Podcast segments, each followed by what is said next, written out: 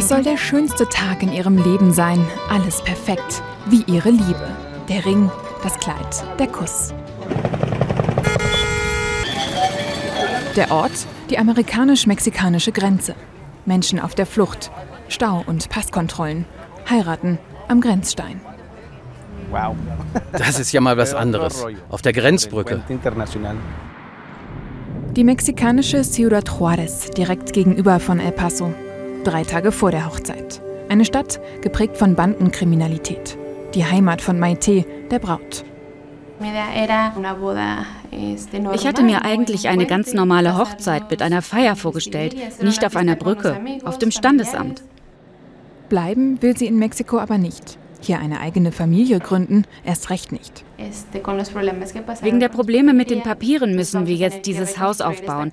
Es ist eigentlich gar nicht dazu gedacht, hier zu leben. Eigentlich muss alles repariert werden. Die Papiere, das wäre ein US-Visum gewesen. Dort wollten sie auch heiraten. Doch vor vier Wochen die Nachricht, Antrag abgelehnt. Maite darf nicht in die USA einreisen. Zwei Jahre nach der Verlobung sind die Hochzeitspläne auf einmal geplatzt. Wir können nicht in El Paso heiraten, weil ich nicht über die Grenze darf. Das wäre illegal. Und wenn wir hier in Juárez heiraten, erkennen die USA das nicht an.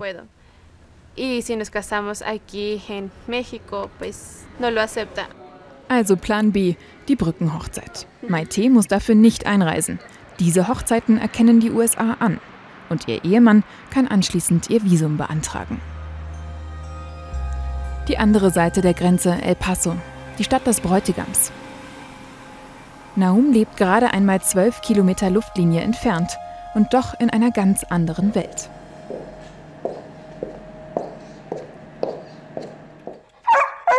Der Ort, der ihr gemeinsames Zuhause werden soll. Now uh, it's put on a unser gemeinsames Leben hier ist nun erstmal auf Eis gelegt. Für wie lang, wissen wir nicht. Nahum ist Amerikaner, seine Mutter Mexikanerin.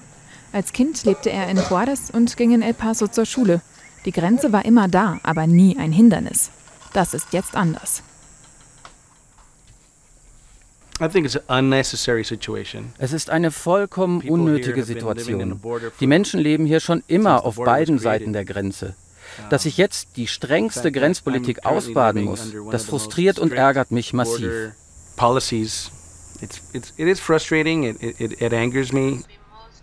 Seine amerikanische Welt ist seiner Verlobten fremd. Sie kann sie bis auf weiteres nur übers Handy kennenlernen. Ich habe gar nicht erkannt, wo du bist. Ja, sé. Ich weiß, schau mal. Das Wasser sieht so schön aus. Stimmt. Vielleicht sind wir in einem Jahr endlich zusammen hier. Der erste Schritt zum gemeinsamen Leben? Die Hochzeit auf der Brücke.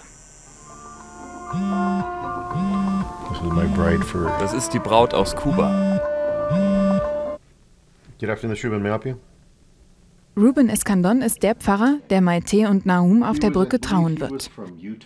Er macht das seit 14 Jahren. Seit Donald Trump Präsident ist, fragen viele an, denn Visa sind jetzt schwer zu bekommen. Es hat angefangen mit einer Hochzeit auf der Brücke pro Woche. Jetzt traue ich acht bis zehn im Monat. In der Kirche nebenan finden die normalen Hochzeiten statt, wenn Braut und Bräutigam schon die nötigen Papiere haben.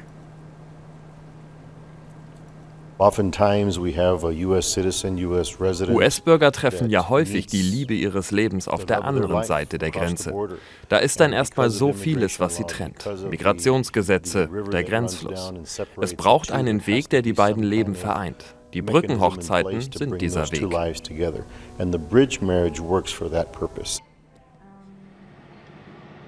17 Stunden vor dem Ja-Wort. Naum fährt über die Grenze zu seiner Verlobten.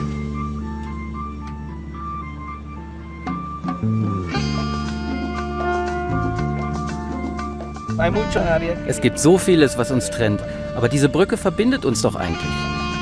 Für mich ist sie ein Symbol von Trennung, von Ablehnung, von Begrenzung.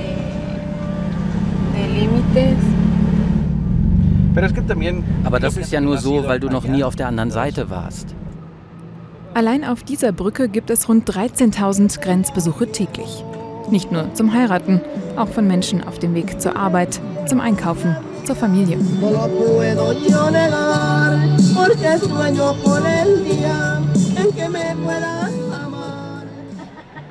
Der Ort der Traum genau auf der Grenze zwischen den beiden Ländern.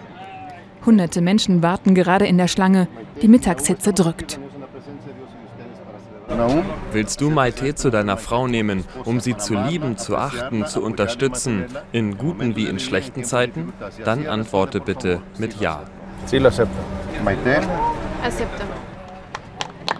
Eine Hochzeit mit vielen spontanen Zeugen.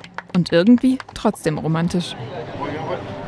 Das war schön, hat uns ein bisschen beim Warten abgelenkt.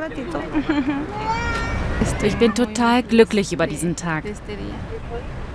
Nun heißt es wieder warten. Vier Tage nach der Hochzeit in Mexiko. In der Stadt und in dem Haus, in dem das Paar eigentlich nie leben wollte.